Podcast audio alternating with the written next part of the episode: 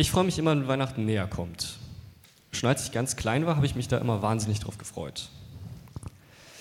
Bei mir in der Familie ist es so, dass an Heiligabend mein Vater nach Hause fährt und dann alles vorbereitet, damit, wenn wir nach Hause kommen, also meine Geschwister und ich, ähm, alles vorbereitet ist für einen tollen Weihnachtsabend. Und ja, wie gesagt, wir dürfen hier immer warten, dass er zurückkommt. Aber die Vorfreude, die dabei entstanden ist, hat sich bisher immer gelohnt.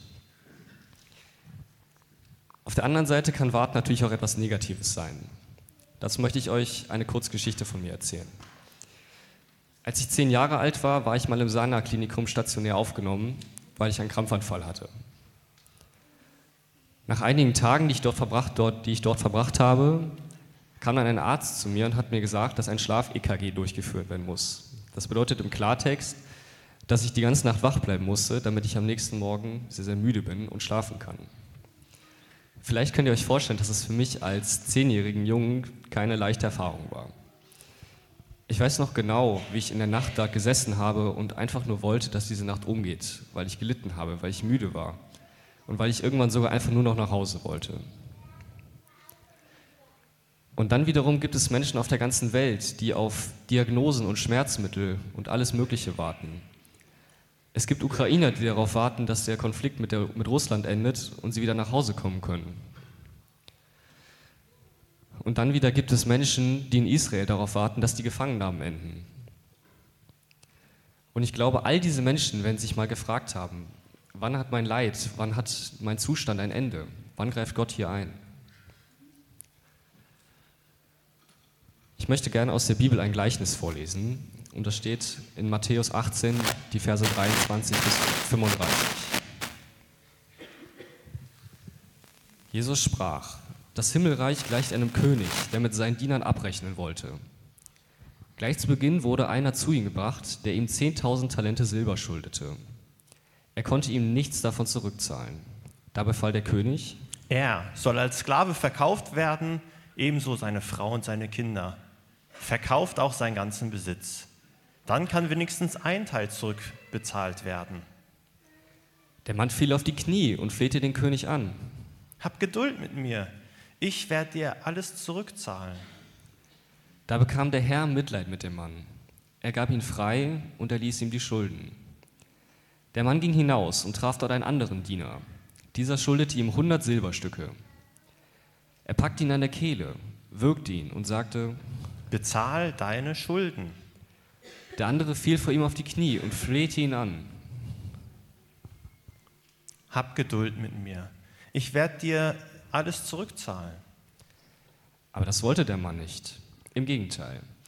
Er ging weg und ließ seinen Mitdiener ins Gefängnis werfen. Dort sollte er bleiben, bis seine Schulden bezahlt waren. Als die übrigen Diener davon erfuhren, waren sie empört.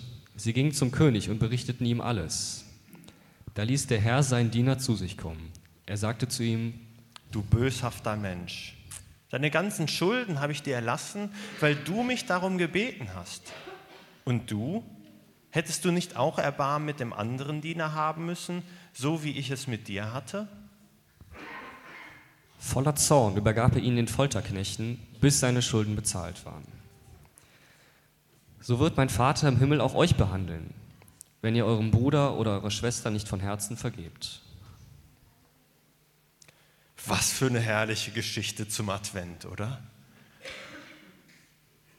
Ja, Arne, da hast du uns eine schöne Geschichte mitgebracht. Eine Geschichte voller Geldgier, voller Schulden, voller Gewalt. Eine Geschichte irgendwie auch sogar mit Folter. Und gleichzeitig ist das aber auch eine Geschichte, die davon erzählt, wie Erwartungen enttäuscht werden oder wie auch mit Erwartungen gebrochen wird. Ich will euch das anhand von drei verschiedenen Beispielen äh, zeigen, wie Erwartungen enttäuscht werden hier in dieser Geschichte. Im alten Orient, äh, Orient da äh, war das üblich, dass Menschen, die, äh, ich sag mal, reich waren und anderen Geld geliehen haben, dass diese Menschen als sehr negativ angesehen waren. Denn man muss sich das so vorstellen, diese reichen Menschen haben sich am Leid anderer bereichert. Weil es ist doch klar, dass arme Menschen, und das waren vor allem auch die Menschen, die letztendlich auch ähm, sich Geld geliehen haben, dass diese armen Menschen ähm, sich natürlich nur Geld ausgeliehen haben, weil sie selbst große Not hatten. Und es ist ja auch selbstverständlich für uns, dass die reichen Menschen das ihr Geld nicht verliehen haben aus einer Großherzigkeit heraus, sondern weil sie sich selbst auch irgendwie bereichern wollten mit Hilfe von Zinsen. Und so ähm, war das dann dass diese Menschen, diese reichen Menschen, die anderen Geld geliehen haben, dass diese Menschen fast auf einer ähnlichen Ebene einen schlechten Ruf hatten wie auch Prostituierte im alten Orient. So darf man sich das wirklich vorstellen. Und da können wir uns nur ausmalen, wie die Erwartung der Zuhörer und Zuhörerinnen von dem Gleichnis von Jesus äh, gebrochen wurde als Jesus in diesem Gleichnis davon erzählt, dass dieser reiche Mann irgendwie doch ein gutes Herz hat. Das ist nicht das, was die Menschen normalerweise kennengelernt haben. Und gleichzeitig sehe ich auch diese Erwartung von, von dem, der Schulden hatte. Und seine Erwartungen wären auch nicht ähm, werden auch nicht zur Wahrheit finden. Die bewahrheiten sich auch nicht. Er wünscht sich im Grunde genommen nur mehr Zeit, damit er seine Schulden wieder zurückzahlen kann. Aber der, sein, sein König, sein Meister, sein Herr, der gibt ihm eben nicht mehr Zeit. Der, ich sag mal, durchbricht diese Erwartung sieht diesen Wunsch von, von seinem Diener und geht nicht auf diesen, äh, geht nicht diese konkrete ähm, Erwartung ein, sondern er übertrifft diese Erwartung und Hoffnung und vergibt ihm sogar alles. Er schenkt ihm nicht mehr Zeit, sondern er schenkt ihm die Vergebung von, von diesen finanziellen Sachen. Und zu guter Letzt und als drittes wird in diesem Gleichnis auch die Erwartung des Königs selbst enttäuscht. Weil der König hat natürlich gehofft, dass sein eigener Diener, der jetzt erlebt hat, wie gut es tut, Vergebung zu erfahren, dass dieser Mensch dem anderen eben nicht vergeben hat. Die Erwartung des Königs enttäuscht. Der Mann hat keine Erbarmen gezeigt, hat den anderen, der auch finanzielle Schulden hatte, nicht vergeben, sondern wollte so diesen letzten Tropfen auch noch ausdrücken. Nächste Woche ist das Weihnachtsfest. Was habt ihr da für Erwartungen? Außer vielleicht den Geschenken, außer vielleicht ein Weihnachtsessen ohne Konflikte oder generell Weihnachten einfach ohne Stress? oder auch einfach ein friedliches Fest zu haben, ist eine völlig normale Erwartung dafür. Und ich glaube, wenn das nicht passiert, kann man genau in diesem Moment daran denken, warum Jesus in die Welt gekommen ist. Um uns zu vergeben. Denn er beschränkt sich nicht darauf, wie viel Schulden wir haben. Ihm ist egal, ob wir Schulden haben. Ihm ist es völlig egal. Denn er sieht den Menschen dahinter. Und deswegen darf Jesus da unser Vorbild sein. Wir dürfen in dieser Zeit barmherzig miteinander umgehen. Wir müssen nicht so egoistisch handeln wie der gierige Diener, den wir im Gleichnis gelesen haben. Deswegen glaube ich, dass die Weihnachtszeit uns daran erinnern soll, dass Jesus jedem von uns die Fähigkeit gegeben hat, Mitgefühl und Barmherzigkeit zu zeigen. Dass wir jedem vergeben können. In Jesus finden wir nicht nur unser Vorbild, sondern auch jede, jemanden, der uns vergibt und der uns daran erinnert, anderen zu dienen. In dieser Zeit können wir seine Lehren umsetzen und so barmherzig handeln, wie Jesus es uns vorgelebt hat. Und, und gleichzeitig finde ich, dass trotzdem Advent und Weihnachten Zeiten bleiben, in denen auch so manche Erwartungen enttäuscht werden. Wir müssen nicht weit blicken, sondern wenn wir erstmal auf die Erwartungen der Juden ähm, schauen, das, was die Menschen in der damaligen Zeit immer wieder ähm, für ihren Retter und Erlöser erwartet haben, dass Gott endlich jemanden schickt, der sie wirklich befreit.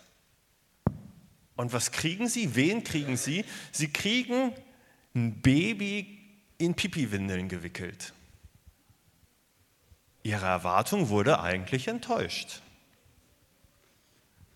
Und auch wenn wir auf die heutige Zeit schauen, dann stellen wir fest, dass vor allem Kinder auch gerne Wunschlisten zu Weihnachten haben. Und ich weiß nicht, wie das bei euch ist. Ich vermute, dass wir schon auch so eine innerliche Wunschliste haben. Ähm, vielleicht nicht an, an irgendwelchen, ich sag mal, Geschenken zum Festhalten, sondern dass wir auch an Gott so eine, so eine Art innere Strichliste haben. Das wäre doch eigentlich schön, lieber Gott, wenn dies oder jenes passiert. Das wäre doch eigentlich schön, wenn ich deine Liebe so richtig spüren darf. Wenn ich mich von dir tagtäglich vollkommen angenommen fühlen darf. Ja, Gott, ich wünschte es mir, dass ich deinen Frieden spüren darf. Ich wünschte es mir, dass etwas passiert, dass ich dich spüren darf und dich erleben darf in meinem Alltag, dass mein Gebet nicht einfach an der, an der Decke hängen bleibt. Und mir geht das immer wieder so, dass ich da auch enttäuscht werde, dass meine Erwartungen nicht irgendwie vielleicht beachtet werden.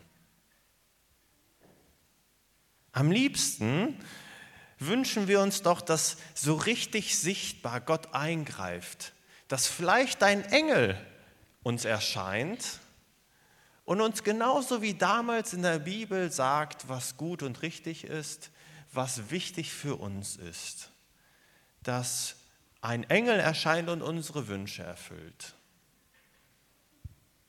Ja, wenn wir auf einen Engel warten, dann ist es ja eigentlich so ein Bild dafür, dass wir konkret Hilfe von Gott erwarten. Und Gott, der antwortet meistens nicht so, wie wir das wünschen. Er antwortet indirekt und zwar so, indem er auf das Kreuz, auf das Kreuz zeigt. Indem Gott sagt, all deine Wünsche haben sich schon erfüllt. Alles, was du an Erwartungen hast, hat sich am Kreuz schon erfüllt. Und es, die Bibel zeugt von, von der Geschichte von Christus. Das Kind in Windeln gewickelt. Das ist das Zeichen doch von Weihnachten. Ich sage mal, die Weihnachtswindel als Symbol. Die Weihnachtswindel als Symbol, dass Gott sich erniedrigt hat, uns auf Augenhöhe begegnet. Und dann zeugt die Bibel von diesem Weihnachtswunder, dass Gott den Menschen wirklich Tag für Tag auf Augenhöhe begegnet. Dass Christus den Menschen annimmt. Und das Kreuz zeugt am Ende auch von diesem Weihnachtswunder, indem wir erleben dürfen, dass der König des Himmelreichs selbst, Gott, uns vergibt. Und das dürfen wir persönlich erleben, dass darin auch all unsere Wünsche und Erwartungen erfüllt sind. Dass wir im Grunde nicht mehr nach Hilfe rufen müssen, sondern dass wir ich sag mal, selbst zu einem Engel sein können, anstatt auf einen Engel zu warten. Das griechische Wort für Engel ähm, bedeutet übersetzt sowas wie Bote und Abgesandter. Bote und Abgesandter. Und ich behaupte, die meisten Engel in der Bibel, die vorkommen, die meisten Boten sind eben nicht an Flügel zu erkennen. So wie wir es gerade im Schauspiel gehabt haben, wo nicht jeder Engel ein, Flügel, äh, ein paar Flügel hatte, sondern die meisten Boten Gottes sind ganz normale Menschen wie du und ich. Und wir dürfen im Auftrag Gottes anderen dienen und helfen. Ja, weil Gott uns am Kreuz geholfen hat, er uns gedient hat und uns vergeben hat, dürfen wir von diesem Gleichnis von Jesus lernen und nun anderen vergeben. Dürfen anderen helfen und dürfen anderen dienen. Wir müssen nicht mehr auf einen Engel warten, sondern dürfen selbst ein Engel sein für andere. Aus dieser Liebe Gottes heraus dürfen wir wie ein Engel sein, sodass andere dann zu uns sagen, Boah, dich schickt echt der Himmel. Dich schickt echt der Himmel. Das wurde schon zu einem Sprichwort im Deutschen und das stellt das Ganze auch nochmal ganz anschaulich dar. Also warte nicht auf einen Boten Gottes, sondern sei selbst ein Bote Gottes ob Kind oder Erwachsener, denn ich bin mir sicher, dich schickt der Himmel. Amen.